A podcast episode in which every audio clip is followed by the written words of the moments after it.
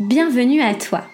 Je t'invite, pendant une quarantaine de minutes, à rejoindre une discussion impactante auprès de celles et ceux qui repensent notre relation au vivant. Je suis Manon Sala et je chemine depuis longtemps pour comprendre le lien systémique entre le bien-être individuel et l'élan du collectif. Alors, es-tu prêt, prête à m'accompagner dans ce jeu de pistes afin de semer ensemble les indices vers une nouvelle conscience?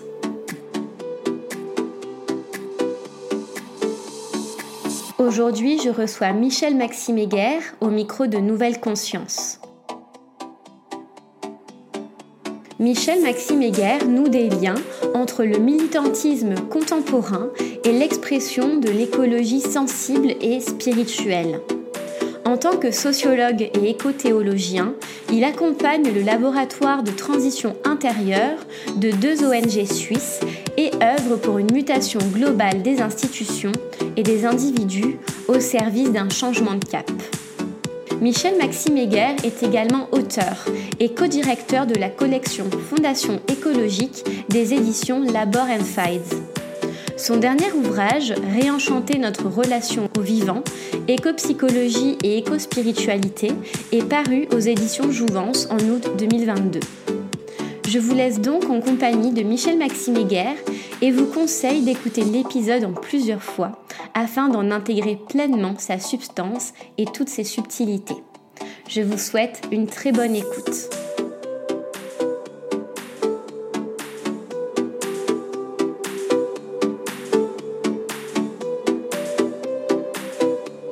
Bonjour Michel Maxime Heger.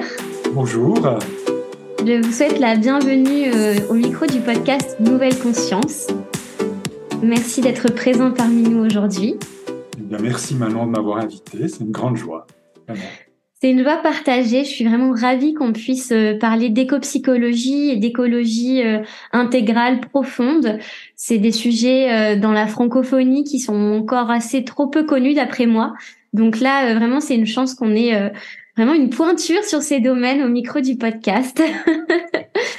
J'aimerais vous proposer de vous présenter avec le cœur et en conscience pour commencer notre entretien.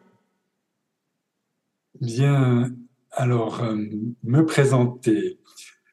Alors, c'est vrai que ben, si je considère euh, ma vie, au fond, c'est un peu plus de 30 dernières années, je vois vraiment euh, deux axes je dirais un axe euh, citoyen ou éco-citoyen avec voilà des études de sociologie, euh, un peu plus de dix ans de journalisme engagé, en particulier déjà sur des questions euh, d'écologie, un peu plus de 20 ans dans des organisations non gouvernementales, plutôt sur les questions de solidarité nord-sud, avec pas mal de travail de campagne, travail de plaidoyer aussi auprès du Parlement et du gouvernement suisse.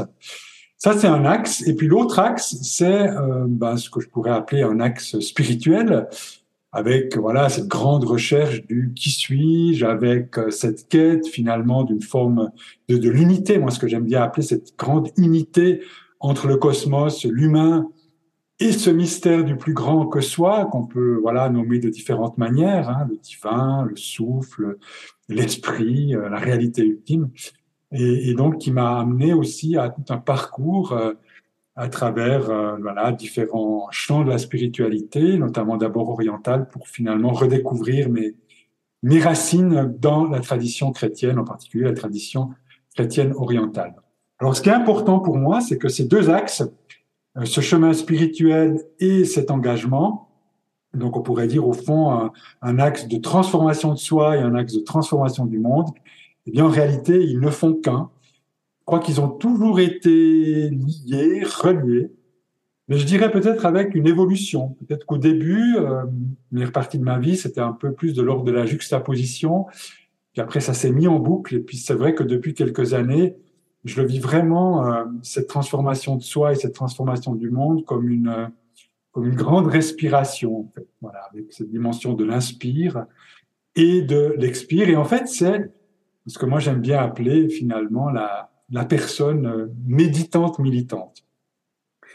Et puis, peut-être point important, puisque vous avez évoqué l'éco-psychologie, l'éco-spiritualité, c'est que à partir des années 2000, il y a eu différents événements, et là je pense notamment en 2004, un grand colloque qui avait été organisé euh, en Savoie à l'Institut Karmaling, institut bouddhiste, et qui avait réuni euh, voilà, toute une série d'acteurs et du monde de la spiritualité et du monde de l'écologie, qui a été vraiment un extraordinaire moment. Et là, ça, c'est, ce moment-là, plus d'autres, m'ont fait comprendre vraiment trois choses. D'abord que l'écologie, j'ai toujours été sensible évidemment à cette question, mais et puis aujourd'hui on parle de grande transition écologique et sociale, et bien que ce n'était pas que c'était un enjeu fondamental pour l'avenir de la Terre, mais que c'était aussi un, en fond un, une forme de formidable espace pour pouvoir explorer cette articulation de transformation de soi et transformation du monde.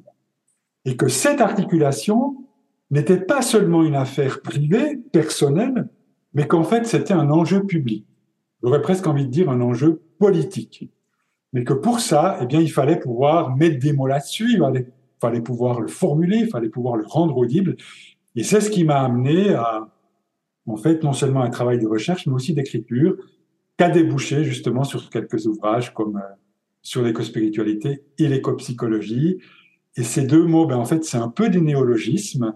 Et moi, j'aime bien, en fait, le fait d'avoir mis en un seul mot écologie et psychologie, écologie et spiritualité, éco-spiritualité, éco-psychologie, parce que ça veut vraiment montrer que il s'agit pas juste on pourrait dire d'ajouter une couche écologique euh, euh, à un chemin spirituel ou un chemin psychologique, ou d'ajouter une couche psychologique ou spirituelle à un chemin écologique, mais de vraiment de comprendre qu'en fait euh, les deux sont indissociables, les deux ne vont pas l'un sans l'autre, parce que sommes avec le vivant, nous sommes avec la terre dans une communauté d'aide, dans une communauté de vie, dans une communauté de destin. Et en 2016, au niveau professionnel, il y a vraiment comme une espèce de grand cadeau du ciel qui m'a été offert, c'est-à-dire de pouvoir créer au sein de deux ONG suisses, EPER et Action de Carène, un laboratoire de transition intérieure, voilà, qui est un lieu maintenant que je co-anime euh, et qui vise justement euh, à travailler, à offrir des espaces d'expérimentation, d'exploration de cette reliance profonde à soi, aux autres, aux vivants, au plus grand que soi, pour justement promouvoir cette figure de la personne méditante, militante. Voilà, en quelques mots, euh, un peu résumé, je dirais, un peu plus de 30 ans de ma vie.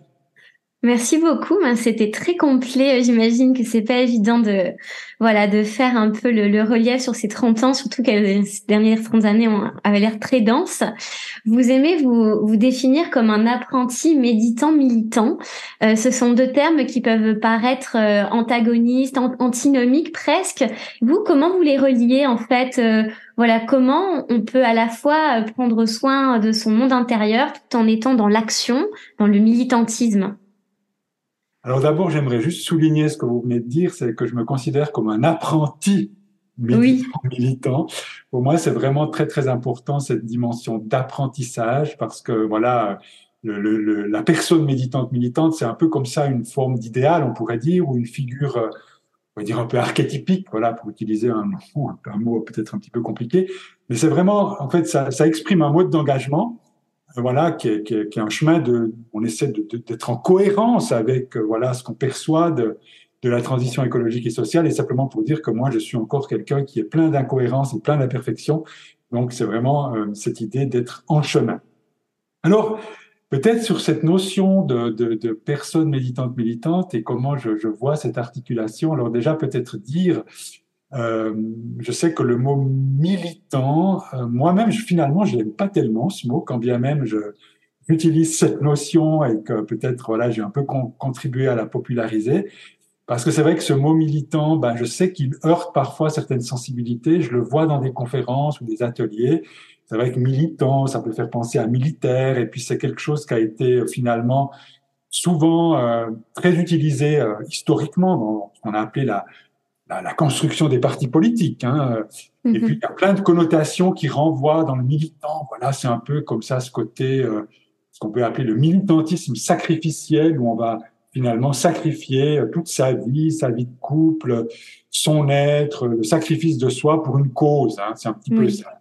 Donc, simplement pour dire, peut-être pour les, auditeurs et auditrices, voilà, il faut vraiment entendre ce mot militant un peu de manière générique comme cette dimension citoyenne ou éco-citoyenne de l'engagement. Et si euh, on a de la peine avec ce mot, ben, il y a d'autres formulations qui sont tout à fait possibles et qui finalement disent plus ou moins la même chose. Ça peut être méditant, agissant, ou engagé, méditactant. Voilà, chacun trouvera le mot qui lui convient, mais je voulais juste faire cette petite précision. Alors, la question, elle est, hyper intéressante que vous posez parce que euh, ce que je crois que ce qui est très important dans méditant, militant, c'est le trait d'union. Mm-hmm. Et ça revient justement à, à, souligner ce que je disais tout à l'heure, c'est-à-dire que cette espèce de conscience de cette unité, alors qui n'est pas encore accomplie, hein, qui est vraiment à réaliser parce qu'elle est finalement en permanence, j'aurais envie de dire, violée, détruite, cette unité entre ces trois dimensions, euh, voilà, le, la Terre, euh, nous-mêmes, et puis cette dimension du plus, grand que soi. Euh, et donc, dans le méditant militant, il y a, l'expression de cette unité. Donc, les deux vont, vont ensemble. Et puis, en même temps, le méditant, il va avant le militant. Alors, ça ne veut pas dire que le méditant serait plus important que le militant, mais en fait, dans cette espèce de spirale, si au fond, il faut voir ça un peu comme une spirale, comme une dynamique entre les, deux, bien c'est vrai que mettre le méditant en premier, c'est une façon de souligner, enfin, ce qui est pour moi essentiel, c'est cette dimension intérieure, alors qui peut se vivre et se développer notamment à travers des pratiques de méditation, mais voilà, il y a peut-être encore d'autres chemins, parce que cette dimension intérieure, donc vraiment ce côté inspire, hein, où on descend vraiment à l'intérieur de soi, pour moi, c'est vraiment un peu, on va dire, euh, la source en fait. C'est le levier premier, c'est le levier fondamental pour l'action, pour l'engagement. C'est, euh, ben moi personnellement, je, voilà, je, je, médite, je prie euh, tous les matins, par exemple. Je, je, je consacre un moment important à ça. Et c'est vrai que dans cette connexion, qui me connecte d'ailleurs pas seulement, euh, voilà, à mon être profond, mais aussi voilà à ce qui me dépasse, et puis aussi aux vivants, et puis aussi du coup euh, aux êtres, euh, à tous les à tous les vivants et aux êtres humains autour de moi. Eh bien, c'est là que je vais aller, que je vais trouver au fond ce qui va pouvoir inspirer, ce qui va pouvoir orienter, ce qui va pouvoir nourrir l'action de l'intérieur. Mm-hmm. et, parce que ma conviction, c'est que toute action, donc tout engagement militant pour l'écologie, en politique, enfin ça peut être dans plein de domaines, eh bien pour être féconde, cette action, elle doit vraiment partir du cœur profond. En fait, finalement, c'est une espèce de mouvement qui va de, on pourrait dire, de l'intérieur vers l'extérieur, de l'être vers le faire, euh, voilà, on pourrait dire du ciel vers, euh, vers la terre. Mais l'important, en fait, c'est vraiment d'entrer dans cette danse, un peu comme la danse du yin et du yang finalement. Le méditant militant, c'est vraiment d'entrer dans une forme de respiration. Et puis au bout du compte, ben, peu importe par quel bout on va entrer. Nous, on a dans les ateliers, euh, dans les conférences, on voit des personnes qui sont très militantes, mais qui à un moment donné ressentent le besoin de pouvoir entrer plus profondément dans l'être, finalement, leur engagement, parce qu'elles peuvent sentir qu'elles s'épuisent, elles peuvent peut-être être en quête d'un sens plus profond à leur engagement. Puis on peut avoir des personnes qui sont dans un chemin spirituel, qui sont dans, dans des pratiques de méditation, par exemple, qui font de la pleine conscience, de la pleine présence, ou qui sont dans un chemin spirituel et qui, à un moment donné, euh, à partir de là, ressentent le besoin, euh, avec voilà aussi l'actualité, avec les souffrances de la terre, les problèmes climatiques, euh, la biodiversité, les inégalités sociales, qui ressentent le, désir de s'engager, mais qui justement ne voient pas trop comment effectuer cette articulation. Peu importe par où on entre, c'est un peu comme l'histoire de la poule et de l'œuf. Alors juste encore un mot sur la manière dont on peut vivre ça ou par quoi on va le vivre eh bien, je dirais que dans une perspective de transition intérieure, eh bien, en fait, la manière de s'engager, finalement, est aussi important que l'engagement lui-même ou que ce pourquoi on s'engage. Mm. Alors, la cette manière de s'engager, elle se traduit justement par des attitudes intérieures, par des attitudes intérieures. Et, et, et je vais juste mentionner très rapidement deux, trois points. D'abord, euh, je dirais pour moi ce qui est très important dans une démarche de, de méditant militant, et ça répond à ce comment en partie, eh bien, euh, comment on s'engage en fait. euh, pour ce grand changement de cap, pour cette grande transition écologique et sociale. Alors moi, je constate, et puis je le constate même dans ma propre vie, mais à quel point, voilà, rien que quand on essaie de mettre en œuvre des changements dans nos modes de vie, dans nos comportements, les éco-gestes au quotidien, voilà, actuellement, ben, on doit apprendre euh, aussi à entrer dans une forme de sobriété énergétique, tout ça. Peut-être finalement, tout ça peut être finalement parfois un petit peu laborieux, un petit peu fatigant, euh, un petit peu épuisant, surtout quand en plus autour de nous, tout le monde ne veut pas forcément jouer le jeu ou ne voit pas l'importance de ces changements. Et, je reviens à ce que je disais, c'est que pour, pour que ça puisse être durable et profond, c'est important que ça soit ancré profondément dans notre être. Et que cet engagement ne soit pas seulement finalement le fruit d'une réflexion, j'aurais envie de dire intellectuelle. Alors on peut lire les journaux, on peut lire plein de rapports, le GIEC euh, qu'on trouve sur Internet ou ailleurs. Mais pour moi, le plus important, c'est que ça soit vraiment un mouvement du cœur. Oui. C'est-à-dire qu'en fait, on ne soit pas seulement informé, mais qu'on soit touché.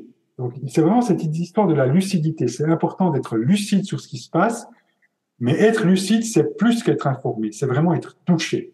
C'était le, sage bouddhiste Thich qui disait écoutez en nous les échos de la terre qui, pleure. Ça, c'est un, aspect.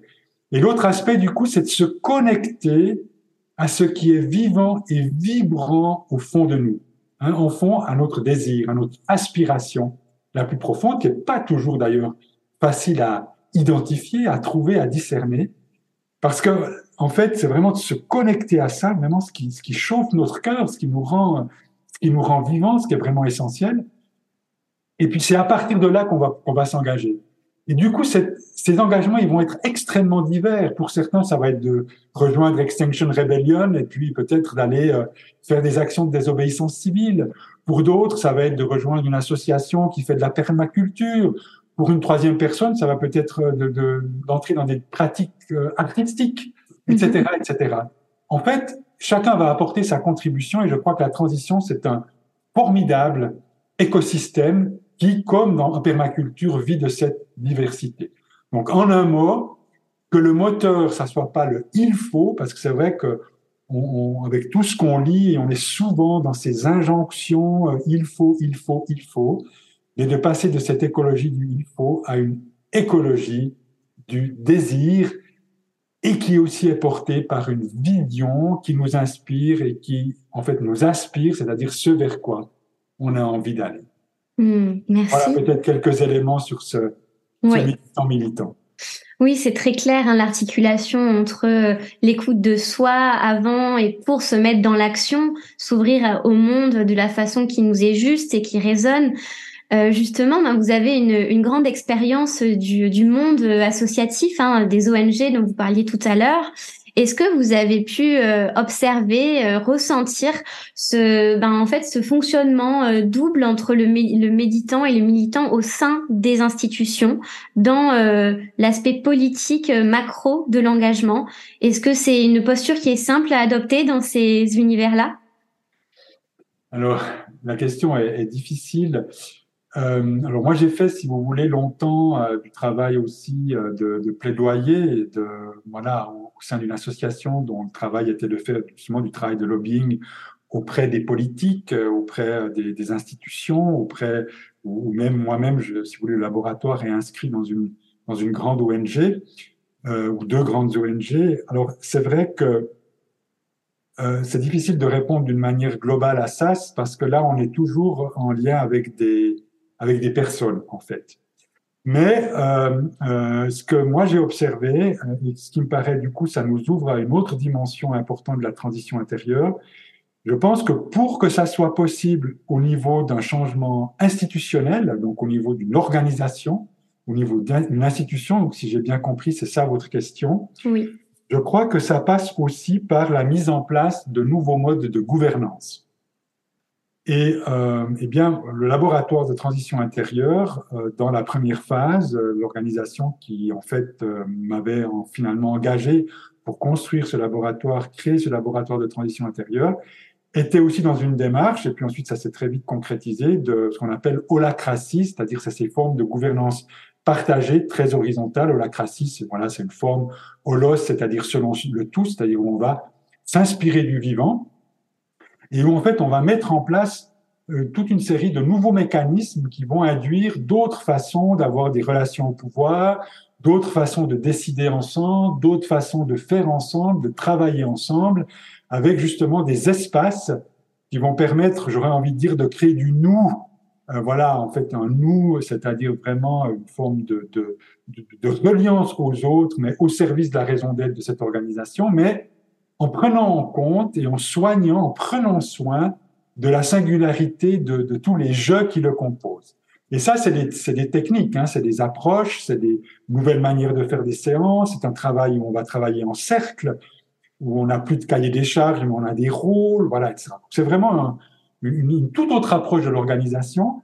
Et là, eh bien, pourquoi je dis ça Eh bien, c'est que l'organisation, du coup, elle entre dans les nouveaux modes de fonctionnement, et le mode de fonctionnement lui-même va induire euh, euh, des postures intérieures, notamment en lien avec le pouvoir, euh, le faire ensemble, qui vont être différentes et qui vont créer des espaces où cette dimension méditante, militante va pouvoir se vivre.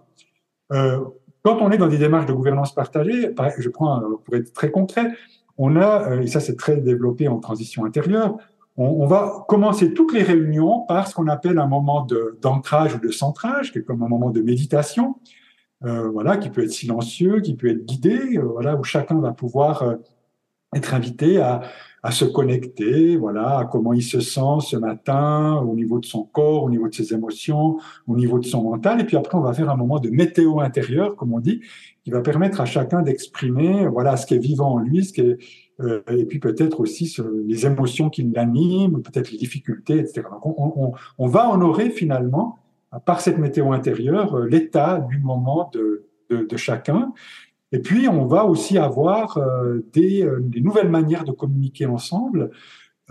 et alors, typiquement, ben, dans l'organisation où j'étais, on, on, donnait par exemple beaucoup plus de on donnait beaucoup d'importance à aussi à, à, il n'y avait aucune séance qui était obligatoire, par exemple. Hmm. C'est-à-dire que toutes les séances étaient facultatives parce que euh, euh, il fallait vraiment que si on allait à une séance, on y allait avec une énergie où on avait euh, en fait envie de participer et pas parce que c'était une contrainte. Évidemment, la, la, règle voulait aussi que si on n'était pas là, qu'on accepte les décisions qui étaient prises. Mais c'est, si vous voulez, du coup, on entre aussi au niveau dans des, dans des logiques de coopération. Et je prendrai juste cet exemple-là euh, où alors on institutionnalise un autre rapport au pouvoir. Et on, et on va donner beaucoup plus d'importance à ce qu'on pourrait appeler le pouvoir de euh, que par rapport au pouvoir sur ou le pouvoir avec, pouvoir de, le pouvoir avec, ou ce qu'on appelle parfois aussi le pouvoir du dedans, par opposition au pouvoir sur. Le pouvoir sur, on est encore dans des logiques hiérarchiques. On est dans des logiques justement de, de pouvoir au sens de substantif du mot pouvoir. C'est-à-dire où il va y avoir euh, une dimension voilà d'autorité au fond de mauvaise autorité de domination. D'autorité au sens de domination. Et l'autre risque de très vite devenir une forme de concurrent ou de rival si vous voulez. Ou avec aussi le contrôle de l'information enfin différentes choses comme ça. Et là on va sortir de ça pour aller vers un modèle de pouvoir de ou alors là on est vraiment dans une coopération avec où l'autre du coup devient un allié voyez on entre dans dans une autre dynamique une autre dynamique, c'est par exemple, souvent on est obsédé par l'efficacité, alors on fixe des objectifs, puis on y avec ces objectifs, il y a des indicateurs, et puis on entre dans un système aussi de contrôle, etc. Et puis voilà, c'est l'optimisation de l'usage des ressources en vue d'objectifs à réaliser. Quand on est dans des démarches justement de gouvernance partagée, ça ne veut pas dire qu'on n'est pas efficient, c'est un petit peu différent de l'efficacité, mais on va aussi donner de la place à ce qu'on pourrait appeler la fécondité, c'est-à-dire quelque chose qui est moins mesurable, quelque chose qui est plus qualitatif, quelque chose qui est plus profond, qui invite à s'insérer dans un processus. En fait, le processus, euh, c'est un peu comme le vivant. Hein, c'est pas en tirant sur la tige d'une plante qu'on fait qu'elle va pousser, mais c'est en préparant la terre, en plantant une graine, en arrosant, en sarclant. Voilà, on va entrer dans ces dynamiques et dans ces dynamiques-là, on est attentif à ce qui peut émerger, qui n'était peut-être pas prévu. Et du coup, le temps devient euh, un allié aussi plutôt qu'un adversaire. Voyez.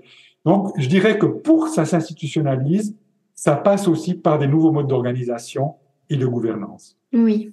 Oui, oui, ben c'est c'est justement à, ça que je pensais lorsque je vous demandais de décrire euh, comment l'institution peut porter en fait euh, cet alliage entre ces deux états d'être et de faire. Est-ce que justement donc euh, ces, ces nouvelles pratiques permettent de, de toucher, de passer du mental à l'affect, à au côté sensible dans la prise de décision, dans finalement le politique? Alors écoutez, euh, oui, si on pense le politique au sens large, alors après, moi, je ne sais pas, je suis pas dans les, je suis plus depuis longtemps dans les sphères politiques ou dans les partis ou dans les dans les administrations. Donc c'est, je, je, après, je pense peut-être qu'il y a dans ces administrations euh, et dans les partis des personnes qui peuvent fonctionner comme ça ou des petits groupes. Mais si je pense effectivement à, à mon vécu dans une organisation, euh, oui, je pense que c'est extrêmement important d'entrer dans, dans des démarches où euh, euh, les décisions ne vont pas être simplement le fruit d'une réflexion, j'aurais envie de dire rationnelle, euh, même si euh, il faut pas de nouveau euh, sur la raison, hein, parce que voilà, nous sommes des êtres où on a, on a effectivement une tête, on a un cœur et on a des mains. Et en transition, on dit toujours que ce qui est important, c'est comment on va réussir à, à allier les trois euh, et à faire en fait que tout ce qu'on met en œuvre va permettre non seulement de nourrir la tête, le cœur et les mains, mais va pouvoir euh, d'une certaine manière en être la manifestation ou l'expression, ce qui suppose dans de nouveau ces modes de fonctionnement et dans de nouveau les processus de pouvoir donner de l'espace pour ces trois dimensions. Et il est vrai que dans nos sociétés ou dans les organisations, on donne souvent beaucoup de place à la tête et au rationnel, mais très peu finalement à la dimension du cœur. Et je crois que là, c'est vraiment très important. Et pour moi, alors je reviens à la personne méditante militante, c'est un des grands principes pour moi de la personne méditante militante. Euh, quand on dit, ben voilà, qu'est-ce qui est finalement, euh, ce que j'entends aussi derrière votre question, qu'est-ce qui est finalement à la source de l'action? Qu'est-ce qui va permettre de, qu'est-ce qui va être le moteur de l'action? Qu'est-ce qui va la nourrir? Moi, j'aime beaucoup dans la tradition euh, taoïste, c'est ce qu'ils appellent le wu-wei, qui est en fait le non-agir. Alors, euh, euh, le non-agir, ça ne veut pas dire qu'on ne fait rien. Le non-agir, c'est simplement une action qui n'est pas gouvernée par euh, l'ego, en fait, ou la volonté de l'ego. Hein, cet ego qui veut s'affirmer, qui veut imposer ses idées, qui veut imposer sa volonté.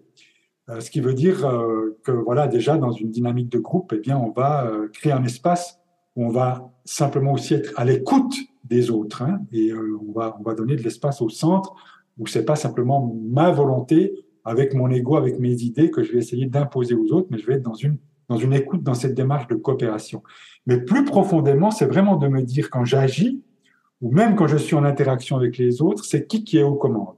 Est-ce que c'est cet ego qui veut, qui sait, etc., euh, mais qui est aussi souvent un peu en mode survie euh, ou en mode voilà volontariste, ou bien est-ce que, au contraire, quand j'agis, eh bien, il y a, je laisse agir, en fait, à travers moi, une force, une énergie, quelque chose, une réalité qui est plus grande que moi. Ça peut être la force du vivant, ça peut être la force de la terre. L'importance aussi, à un moment donné, de pas simplement se connecter à son intériorité, mais de tous ces exercices qu'on propose et qui sont au cœur de l'écopsychologie, de connexion au vivant. Et nous, on peut tout à fait vivre des moments, quand on fait ces moments euh, voilà, le laboratoire de transition intérieure, avant de commencer une réunion, on peut tout à coup se mettre en cercle. On a la chance d'avoir un petit jardin et prendre du temps pour se connecter justement au vivant, se connecter à la nature, se connecter à la terre. Et puis justement de pouvoir un peu écouter ce qu'elle a à nous dire et pouvoir en fait laisser ouvrir un, un espace à l'intérieur de nous pour que son énergie, pour que sa voix puisse se faire entendre et que son énergie puisse, puisse ensuite se manifester à travers nous. Ça peut être voilà, pour ceux qui sont dans cette approche-là ou dans cette ouverture-là, une dimension plus spirituelle, voilà, dont, nous parlent les mystiques.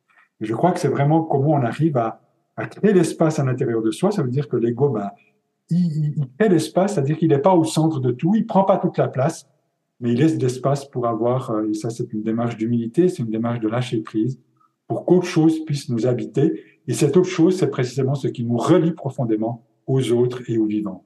Hmm, merci. Est-ce que c'est cette autre chose, cet espace, on pourrait euh, le rapprocher de l'inconscient écologique tel qu'il est euh, proposé par Rosac Donc nous, il nous propose de le libérer, cet inconscient écologique. Est-ce que c'est une autre façon justement de, de définir cette appartenance à un grand tout, à une une, ouais, une identité euh, euh, cosmique? Alors c'est vrai que la notion d'inconscient écologique, elle est, pour moi, ça a été une grande découverte. Voilà, quand j'en ai pris connaissance, c'était dans mes, dans mes recherches sur l'écopsychologie. Voilà, il y a, il y a une dizaine, une dizaine d'années. Alors, simplement pour, pour comprendre cette notion d'inconscient écologique, elle peut paraître comme ça un petit peu étrange. en tout cas, on n'en a pas beaucoup l'habitude dans le monde francophone, en Occident. Alors peut-être juste pour bien comprendre cette notion, je ferai juste un tout petit détour par une autre notion qui fait en fait référence à ce dont vous avez parlé euh, tout à la fin de votre question. C'est la notion de soi écologique. Euh, le soi écologique, qui est une notion qui vient de, de l'écologie profonde, euh, avec voilà son fondateur qui s'appelait Arménès, N-A-E-2-S, voilà, qui, qui était le père de ce courant de l'écologie profonde par rapport, on pourrait dire, à l'écologie superficielle et qui, qui est un courant qui s'est beaucoup développé à partir des années 1970. Et dans cette idée du soi écologique, au fond, c'est une invitation à revisiter notre identité, euh, au fond, à nous poser la question de qu'est-ce que je suis, qui je suis, et donc d'étendre justement, élargir le sens de qui je suis et de ce que je suis, euh, et de ce à quoi j'appartiens, c'est-à-dire en intégrant justement non seulement mon être non seulement est proche, et puis on pourrait dire, voilà, en fait, euh, la société humaine, mais au fond, toute la communauté du vivant dont je suis membre, dont nous sommes membres. Et de comprendre justement que notre lien au vivant, notre lien à la nature, notre lien à la terre est partie intégrante de notre être. Et ça, c'est souvenir que humain, que dans humain, il y a le mot humus, euh, qui, est, en fait la racine euh, étymologique, et donc humus, c'est justement la terre, c'est le sol. Et donc de comprendre que ce lien à la nature, ce lien au vivant, il est ancré dans notre être, il est ancré dans la structure même de notre corps, euh, de, de, notre âme aussi. Donc en fait, c'est vraiment l'idée que nous sommes partie intégrante du cosmos, nous sommes le fruit de, de ces dizaines de milliers d'années, euh, voire plus de millions d'années euh, de centaines de milliers d'années de, de, cohabitation avec les autres formes de vie, depuis en tout cas que le, le genre humain est apparu. Euh, donc en fait, on est, on est partie intégrante du cosmos et de toute cette histoire de l'évolution. Et puis en même temps que ce cosmos, cette nature, cette terre, ce vivant, est en nous. Alors il est en nous dans notre corps, avec tous ces règnes, le règne minéral, le règne végétal et le règne animal. Mais justement, disent les écopsychologues, Théodore Rosax, qui, a, qui a introduit cette notion d'inconscient écologique, il, est aussi, il nous dit aussi, il est présent, ce vivant, dans notre âme. Et c'est là qu'on arrive à cette notion d'inconscient écologique. Vous savez, l'inconscient, c'est, voilà, Freud, il a parlé d'un inconscient personnel, avec toutes les dimensions du refoulé, euh, du refoul, des refoulements. Euh, Jung a parlé d'un inconscient collectif. Alors là, c'était un petit peu avec tous les grands archétypes de notre culture. Et puis, euh, Rossack introduit c'est en 1992 la notion d'inconscient écologique dans un livre qui s'appelle, qui n'a jamais été traduit en, français, qui s'appelle The Voice of the Earth, la voix de la terre. Et en fait, Rosa qui définit l'inconscient écologique, il dit c'est la mémoire vivante, mémoire vivante de l'évolution cosmique.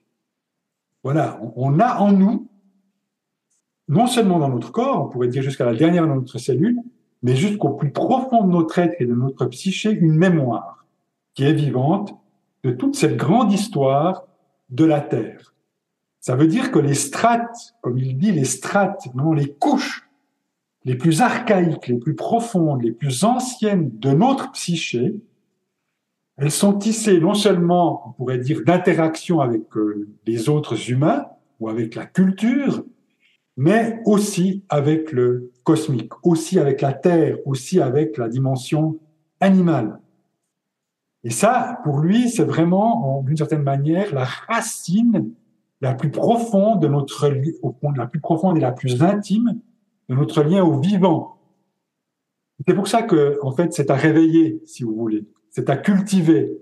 Et qu'il faut justement, de cette mémoire, il faut faire mémoire. C'est-à-dire qu'il faut nous en souvenir.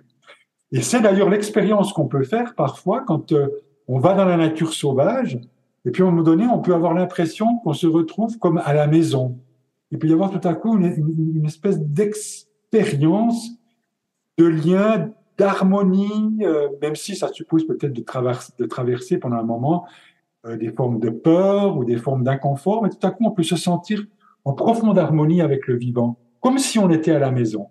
Eh bien, ça a à voir avec le fait qu'on va retrouver, comme d'une certaine manière, ce lien intime avec la nature et qui nous et puis la nature sauvage que nous portons en fait euh, au plus profond de au plus profond de, notre être. Et, ça, eh bien, c'est euh, alors c'est une notion, si vous voulez, l'inconscient écologique qui évidemment n'est pas encore autant documentée que l'inconscient personnel freudien euh, ou que l'inconscient collectif jungien, mais voilà, certains éco-psychologues disent, alors bon, là je vais vraiment beaucoup simplifier, mais ils disent, si on observe par exemple un petit enfant, voilà, dans, quand il explore le monde, eh bien on voit par exemple, on connaît, on sait tout le plaisir qu'il va pouvoir prendre à, se baigner, par exemple, de prendre un bain, chaud, hein, se baigner dans l'eau chaude, caresser un animal, là il va, il va prendre un grand plaisir, ou peut-être même euh, être en contact avec l'herbe ou avec la terre quand on le pose dans l'herbe, qu'on le pose dans la terre. Alors c'est vrai que souvent, euh, je dirais, alors c'est un petit peu de la psychanalyse de café de commerce, mais c'est un peu un peu très basique ce que je dis là, mais souvent ça a été interprété comme une forme de soit des mécanismes sensoriels, tout simple, voilà, l'éveil des sens, qui est évidemment aussi une partie de la réalité, soit comme une forme de réminiscence finalement de de ce temps passé dans le ventre matériel, hein, de cette osmose finalement avec la mère, mais du coup, les éco-psychologues nous disent, mais si c'était aussi peut-être la mémoire ou la recherche de ce lien plus original, originel, du coup peut-être avec la terre-mère ou avec cet océan primordial, puisque nous savons qu'à l'origine, eh bien, nous, venons, de l'eau. Et qui est inscrite cette mémoire justement dans, dans les cellules de notre inconscient. Et là, juste pour terminer, eh bien, une manière aussi d'entrer en contact avec cet inconscient, c'est comme je disais, de, de pratiquer, par exemple, ce qu'on appelle des quêtes de vision, c'est-à-dire vraiment des moments de, de, de, de connexion profonde ou de, euh, voilà, de, séjour, ou en fait vraiment d'aller dans la nature et de, s'immerger, voilà, d'immersion profonde dans le vivant. Ou alors, ça peut aussi être les rêves, puisqu'on sait que les rêves sont une, une voie royale pour l'inconscient. Et là, il y a des démarches des écopsychologues absolument passionnantes sur une autre interprétation des rêves, en particulier de toutes les, toutes les figures finalement végétales et animales, les arbres, les animaux qui peuvent apparaître dans nos rêves, et du coup de ne pas simplement les voir un peu comme des, des symboles finalement de réalité euh, intrapsychique euh, ou des projections de notre psyché, mais peut-être comme peut-être ces plantes, ces animaux, ces montagnes, ces rivières, ça peut être en tant que tel, c'est-à-dire en tant que plantes, animaux, montagnes et rivières, qu'elles viennent nous visiter dans nos rêves pour nous dire quelque chose de leur réalité à elles. D'accord. Est-ce que j'entends, il ne s'agit pas uniquement nous-mêmes de, de faire euh, l'action, de, de, d'émettre cette intention de se relier à cet inconscient écologique, mais également de se laisser traverser par lui, de se de recevoir en fait les signes, les symboles qui peuvent émerger euh, toi en rêve, mais pourquoi pas également euh, au quotidien. Bah, Jung justement, il voit des symboles euh, dans euh, des insectes qui viennent nous visiter, dans des formes qui se représentent et qui ont un sens pour nous. voilà, il parle même de synchronicité. Donc c'est un, un, double mouvement finalement, une conversation peut-être avec avec cet inconscient écologique. Oui, alors, et, mais ce, justement, ce qui est intéressant dans les démarches de certains éco-psychologues, je pense notamment à un, psychanalyste jungien, euh, Stephen Eisenstadt, qui lui a élaboré justement une nouvelle approche justement de, de des rêves. Et, et, et, de dire, et ça je pense que, comme alors exactement ce que vous dites, c'est-à-dire voilà, il peut y avoir un insecte ou un animal qu'on va pouvoir, à travers par exemple des synchronicités ou des rencontres, qui va avoir quelque chose à nous dire, hein, alors aussi au niveau symbolique, mais il peut avoir quelque chose à nous dire du coup au niveau de, de notre propre vie, au niveau de, de, de, notre propre psyché, au niveau de voilà de notre propre existence intérieure, mais il a peut-être aussi euh, plus simplement euh, quelque chose à nous dire de sa réalité. Et, et l'idée justement de l'inconscient écologique, alors là on entre dans une autre euh, une autre vision, mais que les éco-psychologues ont vraiment repris et qu'ils ont notamment repris des de toutes les traditions, en particulier des, peuples premiers, c'est cette notion de d'âme du monde, c'est-à-dire en fait que, la nature, le vivant, n'est pas qu'une réalité matérielle, mais a aussi finalement dimension intérieure. Que, le vivant euh, a, une âme, que les êtres autres qu'humains ont aussi une âme, et que euh, y a comme une forme de psyché de la terre, une psyché du vivant, à laquelle nous sommes connectés par rapport à notre propre psyché. D'ailleurs, Jung a des textes très très intéressants où il dit justement que, à un moment donné, il dit notre psyché, qui n'est pas, il dit, elle n'est pas simplement confinée à l'intérieur de notre corps, mais elle pénètre la terre et elle est pénétrée par elle. C'est extrêmement intéressant, c'est-à-dire qu'en fait, euh, et lui-même, il raconte dans certains de ses livres des expériences, voilà, de, de, connexion euh, profonde qu'il a pu faire avec euh, avec la nature.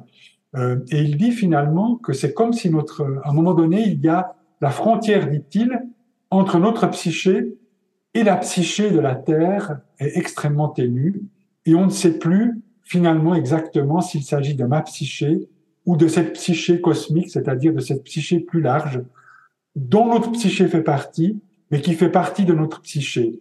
Et en fait, à travers ces rêves, eh bien, c'est d'une certaine manière comme l'âme de ces animaux, ou de ces plantes, ou de ces arbres, qui viendraient rencontrer notre âme, puisqu'on sait que, eh bien, dans, dans, le, dans le rêve, eh bien, on, sort finalement de la conscience de, de, notre, de notre corps, hein, d'une certaine manière. Euh, et, et, en fait, il y a cette rencontre qui se fait là. Et donc, euh, qu'est-ce que ces êtres-là euh, ont à me dire de leur réalité Et c'est là, du coup, il y a des instituts aux États-Unis qui se sont créés euh, au niveau des rêves collectifs aussi, ou, ou des rêves personnels, pour faire le lien avec les réalités de la Terre et pour peut-être aller chercher dans les rêves et dans la connexion aux, aux vivants à travers les rêves, peut-être aussi des, signes, des indications pour nourrir notre engagement pour la guérison de la Terre et de l'humanité. Hmm. D'accord. D'accord. Ben, vous parliez tout à l'heure de d'éco-psychologues qui viennent justement euh, guider euh, cet éveil des sens, euh, cette reliance, cette interdépendance, cette sensation d'interdépendance. Comment les éco-psychologues peuvent justement nous aider à prendre conscience de cette appartenance commune? Qu'est-ce que qu'est-ce qui les distingue des psychologues classiques? Bon, alors si vous voulez, l'éco-psychologue par rapport au psychologue classique, eh bien, il va, c'est là où cette notion d'éco-psychologie, elle est très intéressante. Eh bien, en fait, d'une certaine manière, il va, il va s'ouvrir et, étudier les interrelations profondes euh, entre la psyché. Donc ça, c'est si vous voulez un peu le travail euh, ou le champ d'exploration classique de la psychologie, c'est-à-dire cette vie intérieure, cette vie psychique, dans toutes ces dimensions conscientes et inconscientes. Eh bien, l'éco-psychologue, il va lui travailler sur les interrelations entre cette psyché, dans toutes ces dimensions, et la terre, c'est-à-dire l'oikos, hein, oikos psychologos. Oikos, c'est la terre, justement, c'est notre la maison commune, qui est, qui est la maison qu'on habite, cette maison qui nous offre en hospitalité, qui est ce vivant, voilà, sans lequel d'ailleurs nous ne pourrions pas vivre.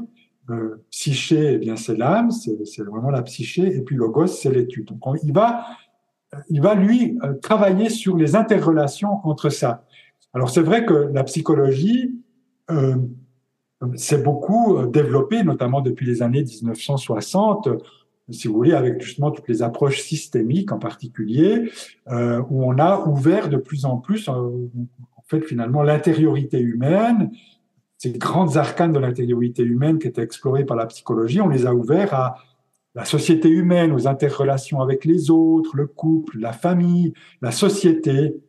Mais euh, c'est vrai qu'on a encore, on avait très peu encore, quand je parlais tout à l'heure du soi écologique, étendu finalement ce champ de recherche, ce champ d'étude, et donc cette dimension de l'être, en fait, aux interrelations avec les autres qu'humains, avec la Terre et tous les autres qu'humains qui l'habitent. Les écopsychologues, les c'est ça qu'ils font. Les écopsychologues, ou finalement l'écopsychologie, elle naît précisément d'une conscience des problèmes écologiques. Euh, et c'est en fait dans, face à ces problèmes écologiques, face à ces souffrances de la Terre, qu'à un moment donné, les psychologues se rendent compte que pour pouvoir répondre en profondeur à ces problèmes écologiques, euh, eh bien, d'une part, que l'écologie et la psychologie ont besoin l'une de l'autre. C'est-à-dire que la psychologie, elle a besoin de l'écologie pour pouvoir restituer toute une série finalement de, de mal-être, de stress, de, de pathologies même, de souffrances, des souffrances d'ailleurs aussi qui, qui sont d'ordre psychique, de relier ça aux problèmes écologiques et aux réalités plus larges des écosystèmes. Parce que c'est vrai que beaucoup d'éco-psychologues sont, dans l'éco-psychologie, il n'y a pas que des psychologues, c'est un champ transdisciplinaire, comme son nom l'indique, mais il y a quand même beaucoup de psychothérapeutes, beaucoup de psychologues, de psychiatres, et euh, c'est des personnes qui eux-mêmes, à un moment donné, ont souffert euh, des souffrances de la Terre et ont vu aussi apparaître dans leur cabinet, et aujourd'hui on parle beaucoup d'éco-anxiété, des personnes qui venaient avec des souffrances, avec des douleurs, avec des stress, avec des dépressions, toutes sortes de choses, qui avaient en fait, quand ils commençaient à ouvrir ce champ dans le dialogue ou à creuser, qui avaient des liens directs avec les problèmes écologiques, avec les déséquilibres écologiques, climatiques, d'extinction des espèces, etc. Donc, du coup, la nécessité de pouvoir faire cette connexion. Et de l'autre côté, dans le champ de l'écologie, on voit bien que, euh, eh bien, pour pouvoir répondre en profondeur, on doit aussi prendre en compte, finalement, toutes les causes profondes et psychologiques de ces déséquilibres écologiques qui peuvent avoir, qui ont à voir avec des, justement, des comportements anti-écologiques qui peuvent être liés à euh, des addictions, euh, au consumérisme, à toute une série de mal-être qui justement après se traduisent dans des comportements notamment consuméristes qui détruisent la planète. Donc en fait, l'éco-psychologue, il se dit ben, comment on peut euh, finalement, euh, on a aujourd'hui besoin de créer une alliance entre ces champs et puis d'explorer les interrelations dans les deux sens entre les souffrances de la Terre et les souffrances humaines, mais aussi sur le versant plus, plus j'aurais envie de dire solaire, parce que les éco-psychologues finalement euh, ils s'engagent parce qu'ils aiment la terre. Donc il y a aussi euh, toutes ces beautés de la terre et puis en même temps euh, toutes les beautés de l'être humain. Et, et c'est une des convictions des éco-psychologues, c'est que quand bien même l'être humain est capable du pire, et on le voit, c'est pas uniquement au niveau individuel, parce qu'après il y a toutes les dimensions structurelles, sociales, collectives, est capable du pire, et on le voit dans toutes les destructions euh, aujourd'hui euh, qui, qui, que, que, ses comportements ou que ses structures ou que son mode de développement ou que la société croissanciste, productiviste, consumériste engendre par rapport à la Terre. Mais en même temps, il, c'est un éco-psychologue qui dit, il y a cette part, euh, cette personne indemne qui habite chaque être humain et qui, elle, est capable profondément d'interconnexion et de relations harmonieuses avec le vivant. Et c'est ça justement qu'il faut éveiller. Et, et donc, il y a une espèce de forme de, de grande espérance et, de vision très positive sur la capacité de l'être humain à changer à partir du moment où on réveille finalement cette personne secrète indemne qui, elle, est capable de relations équilibrées, harmonieuses avec les autres et aussi avec la Terre et les autres humains. Hmm. Oui, ben j'ai l'impression que que la boucle est bouclée. On en revient aux, pratiques dont on parlait au début de l'épisode, c'est-à-dire de, de, se donner le, le, droit, la liberté en fait de de ressentir cela même euh, dans un cadre structurel, structurant au sein euh, d'organisations. Je parlais de politique, mais c'était vraiment au sens large euh, du voilà, pas uniquement au sens partisan. Donc je pense que c'est aussi un des enjeux de l'éco-psychologie et, et moi c'est un sujet qui m'intéresse vraiment, c'est-à-dire de comment insérer cette cette façon de ressentir le monde euh, au sein, euh, pas uniquement dans des éco-pratiques et des écothérapies, mais également au, sein en fait de notre quotidien, de notre société. Euh. Oui, puis moi je pense que alors là il y a un vrai enjeu et d'ailleurs justement il y a des grands débats maintenant au sein de l'éco-psychologie par rapport à ça. Euh, c'est-à-dire de dire en même temps, parce que voilà, ça reste de l'éco-psychologie, donc on reste quand même parfois très centré quand même sur l'individu, sur la personne, et puis c'est vrai que, que et moi je suis très sensible à ce que vous dites, c'est-à-dire euh, euh, dans, dans, cette perspective, parce que finalement l'enjeu, quand même, de tout ce qu'on, en tout cas c'est ce pourquoi moi je m'engage, c'est pas simplement voilà faire un peu de protection de l'environnement, comme on dit, ou de développement durable, ce qui est déjà évidemment très important, ou de développer les éco-gestes au quotidien. Mais je pense qu'aujourd'hui, l'enjeu, c'est vraiment d'opérer cette grande transition écologique et sociale la transition au sens fort, c'est-à-dire de transirer, c'est-à-dire d'aller au-delà. En fait, c'est un véritable changement de paradigme, de changement de système qu'on doit opérer. Euh, c'est pas juste de réguler finalement euh, euh ce système croissanciste, productiviste, consumériste euh, avec sa logique de démesure. Bien sûr qu'il faut le réguler, qu'il faut le freiner, euh, qu'il faut en, en, réduire les impacts négatifs et tout, mais en même temps, on doit sortir de ce système pour aller vers autre chose. C'est ça l'idée de transition au sens fort. Et pour ça, on doit travailler sur des dimensions individuelles et collectives et sur des dimensions intérieures et extérieures. Et c'est ça euh, le grand défi, c'est comment on arrive à articuler toutes ces dimensions. Et c'est vraiment important de pas non plus surpsychologiser, individualiser les enjeux écologiques de façon comme si on voulait déplacer tout le poids de la responsabilité sur les, au fond, on pourrait dire sur les épaules des seuls individus. Hein. C'est parfois d'ailleurs euh, toute cette histoire d'empreinte écologique, à quoi ça peut parfois conduire, même si c'est une notion qui est extrêmement importante. Et donc vraiment de comprendre que finalement, même en tant qu'individu, et j'ai ma responsabilité que je dois assumer, donc c'est vraiment quelque chose de très important de travailler évidemment sur ce plan-là, mais qu'il y a aussi comme ces grands acteurs structurels, les organisations, les gouvernements, les entreprises qui ont des impacts énormes sur la planète. Donc c'est pour ça que pour pouvoir agir sur ces acteurs-là, il faut des organisations et des médiations institutionnelles. Comme individu, c'est très difficile d'avoir un impact ou un levier pour agir sur ces dimensions plus structurelles. Donc ça passe par des organisations et c'est important que ces organisations, justement, puissent intégrer aussi dans leur fonctionnement tous ces apports de, de l'écopsychologie.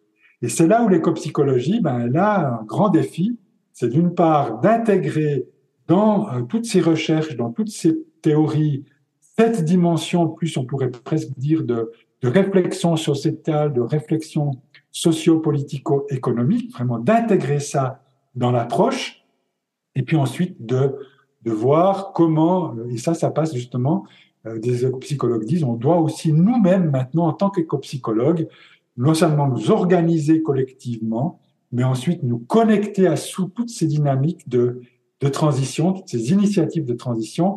Et la transition, c'est la différence par rapport au développement durable, c'est que c'est des dynamiques qui sont des dynamiques collectives où on recrée du tissu communautaire et dans ce tissu communautaire, c'est vraiment important justement qu'il y ait euh, de la place euh, pour les nourrir, pour les vivre et justement pour qu'elles soient durables, euh, de donner de la place à, toutes ces pratiques dont on parle, mais qui vont, qui vont permettre de vraiment cultiver ces dimensions de reliance, en fait, de reliance profonde. Et, et là, c'est aussi un des grands enjeux de l'écopsychologie, d'arriver à, en fait, à, à vraiment faire toutes ces connexions. Et, là, on entre, et je pense que c'est aussi à ça sans doute que sert votre podcast, euh, c'est vraiment de, de, de créer, euh, non seulement nourrir les personnes, mais de pouvoir aussi à travers ça pouvoir euh, participer à cette grande mise en réseau finalement euh, de toutes ces énergies qui par un bout ou par un autre euh, œuvrent à, cette, à, cette, à, ce, grand changement de paradigme. Hmm. Oui, tout à fait. Vous l'avez dit. Hein, vraiment, le, le but, c'est de, un des buts, un des objectifs de ce podcast, c'est notamment d'unir des visions différentes vers un objectif commun. Euh, donc voilà, de se relier à cette écologie euh, globale euh, avec voilà des personnalités qui le font de façon toute euh, très diverse, mais reliées et incarnées vers et enfin avec le cœur. Et j'ai appelé ça la nouvelle conscience. Et je me demandais pour vous, avant que nous nous quittions, ce sera l'avant-dernière question, euh, comment ça résonne pour vous une nouvelle conscience euh, Qu'est-ce que ça pourrait signifier? Alors pour moi, nouvelle conscience, euh, ben d'abord, ça peut signifier une première chose, c'est c'est une conscience de une nouvelle conscience du vivant.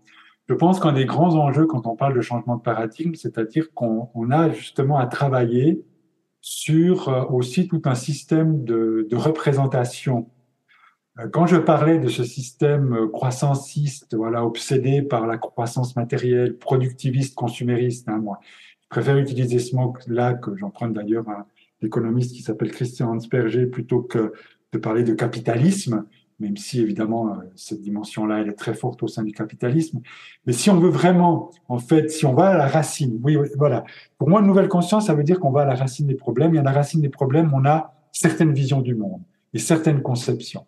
Et, et tout ce système économique, socio-économique, détruit le vivant par sa démesure, par ses excès, par ce toujours plus, toujours plus vite. Il repose sur une vision du vivant, sur une vision de la nature comme une vision qui est finalement très matérielle, qui est une vision qui est très dualiste aussi, hein, où on a séparé l'être humain et la nature, l'être humain et le vivant. Dualiste, très matériel, on l'a réduit à sa dimension matérielle. C'est pour ça que c'est devenu finalement un stock de ressources et une marchandise. C'est aussi une vision du monde, pourrait presque, j'aurais envie de dire, très masculine, un peu patriarcale aussi, finalement, quand on va aux racines, où il manque justement cette dimension du, du féminin. Euh, voilà. Donc, et, donc, nouvelle conscience, c'est déjà d'entrer dans une nouvelle vision, nouvelle représentation de ce qu'est le vivant, de ce qu'est la nature. Euh, aussi avec euh, cette grande conscience de toutes les interdépendances et que le vivant, justement, il n'est pas que matériel, mais qu'il a une âme, il a une intériorité, et que ce vivant, eh bien, euh, on est, on est, nous sommes dans le vivant. On n'est pas simplement en train de marcher sur la terre comme si la terre était extérieure à nous. Nous sommes dans le vivant, le vivant est en nous. Donc de rentrer dans cette conscience de l'interdépendance, de l'interconnexion profonde. Ça, pour moi, c'est vraiment très important dans cette euh, nouvelle conscience. Et du coup, une nouvelle conscience aussi de qui nous sommes en lien avec ça et de quelle est notre juste place dans fait le vivant, de notre juste place par rapport à, à la terre.